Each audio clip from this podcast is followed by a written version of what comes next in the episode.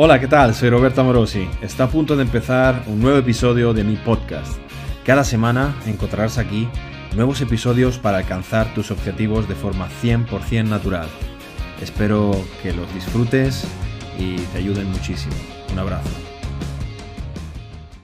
En una construcción metabólica, la idea es que después de haber creado un déficit calórico ¿eh? Pero imaginaos que estamos una, en una...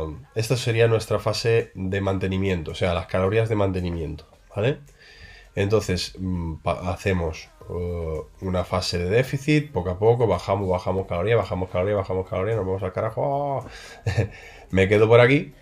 Entonces, digamos, tengo todo esto, a ver si pongo bien la mano, tengo todo esto que he bajado de calorías, ¿vale? Entonces, la construcción metabólica pretende eh, llevarnos poco a poco del déficit a otra vez las calorías de mantenimiento y pequeño superávit. El objetivo de la fase de construcción metabólica es hacer esto no de golpe, aunque, bueno, hay teorías para todo, ¿vale? Hay autores que dicen que es mejor hacerlo lo más rápido posible, otros que hacerlo lento, tal y cual. Claro, eso depende de los objetivos. Normalmente nosotros incorporamos esta fase de construcción metabólica dentro de la fase de adelgazamiento. Es decir, nosotros hacemos la construcción metabólica, por ejemplo, antes, antes de la competición. Para llegar a la competición, otra vez, prácticamente con las calorías de mantenimiento. Entonces, esta subida, si las hacemos, si la hacemos muy progresiva, es muy importante para que crear las mejores adaptaciones positivas y mantener la grasa como estaba. Es decir, ¿se gana grasa haciendo una construcción metabólica? No siempre y cuando sigas en déficit. Sí a partir de que tú ya no estés en déficit.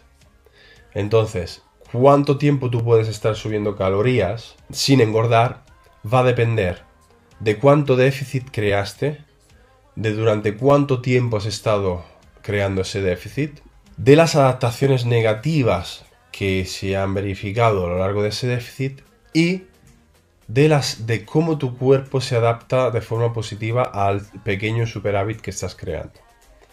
¿Qué quiero decir con eso? Porque como dijimos la otra vez, cuando vamos haciendo eh, pequeñas subidas de calorías, de repente tu metabolismo como que va subiendo no porque suba o baje el metabolismo, a ver, a ver si, me, a ver si me, entendéis. Hablamos de, hablamos de adaptaciones fisiológicas, por el mismo hecho de que, por ejemplo, comes más y entonces tienes un efecto termogénico de la comida superior a comer menos. Es decir, tú cuanto más comes, más, por ejemplo, gastas energía en, la digestión, por, por decir, eh, por decir una cosa. Entonces también al tener más calorías puedes hacer entrenos más productivos, entonces también gastas más calorías. Es decir, todas esas adaptaciones positivas, también hay adaptaciones hormonales positivas. Entonces, todo eso, claro, puede hacer que tu, tu, tu normo calórica se vaya desplazando hacia arriba. Es decir, tú cuando empezaste la fase de adelgazamiento, tu norma calórica estaba aquí, empezaste a, crear déficit calórico, pero, ¿sabes? Es que es como perseguir la, la zanahoria tú cortas calorías, pero claro, al comer menos también gastas menos, entonces tu déficit calórico se reduce. Al llevar mucho rato en déficit, también tu metabolismo se regula a la baja, entonces baja los niveles de leptina, baja la, actividad de las tiroides, tu cuerpo genera adaptaciones eh, en plan ahorro, ¿sabes? Te hace ahorrar energía, entonces gastas menos, tienes un NIT más bajo, entonces también, es decir, tu normo calórica va bajando conforme tú creas el déficit. Por lo tanto, hay un, hay un, em, la gente suele pensar, eh, suele pensar erróneamente que tú cuando, eh, o sea, tu cuerpo como que funciona con unos números estáticos, ¿no? Tú tienes, eh, mm, pones peso, altura, actividad física, entonces tu, tu normo calórica es X, por decir, 2500 calorías, y entonces 3.000 estás en superávit y 2.000 estás en déficit. No es así. Es decir, esos números pueden ir subiendo y bajando conforme tú estás mm, tiempo haciendo una cosa u otra o estás mm, moviéndote más, moviéndote menos, descansando mejor, descansando peor, o tu composición corporal, conforme tu composición corporal va variando.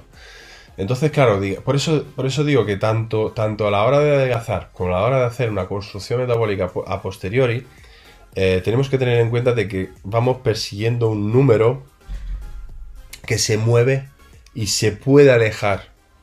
Por lo tanto, contestando a tu respuesta, ¿se puede hacer la construcción metabólica sin engordar? Sí, de hecho prácticamente sería lo ideal, pero llegará un momento en el que vayas a empezar a acumular cierta cantidad de grasa en el momento en que pases tu caloría de mantenimiento de ese momento en concreto. Entonces a partir de ahí vas a tener que valorar si te vale la pena subir la intensidad del entrenamiento o, ser más activo para mantener esa composición corporal tal como la tenías o si pues mantenerte con, con esas calorías y no seguir subiendo. ¿Vale? Porque claro, no es que haya un objetivo de, comer hasta el infinito, ¿no? De, no, tenemos que conseguir alcanzar unas calorías X, nos movemos en unos baremos. Entonces, mientras estés dentro de unos baremos óptimos, eh, que pueden ser, como dijimos, entre 0,7 y 1,2 gramos de grasa por kilo de peso, entre 4 y 7 gramos de carbohidratos por kilo de peso, y entre, pues eso, 1,8 y 3, o, entre 2 y 3 gramos de proteína por kilo de peso, pues tú, pues ya está. O sea, te centras en entrenar bien y mejorar las marcas y punto, ¿sabes? No te preocupas más por ello. Pero tienes que jugar un poco con un margen de subida de grasa porque eso es, inevitable. Por eso te tienes que fijar, digamos, un tope de grasa a la que, por encima de la cual no quieres volver a, subir. Y entonces una vez que tocas ese tope, por ejemplo, para mí, mi tope es un 12% de grasa, por ejemplo, yo un 12%, de grasa ya, pues, pues me empieza a ver falete y digo, bueno, vale, ya, ya por encima de aquí no paso. Entonces vas fluctuando, como siempre decimos, una vez que tocas ese techo eh, que tú te, has planificado, pues tratas de hacer unas semanas, una semana me porto un poco mejor, eh, y luego otra semana vuelvo a subir y, vas, y vas así mm, fluctuando, tratando de mejorar tus marcas en el gimnasio, que al final es que es lo que cuenta.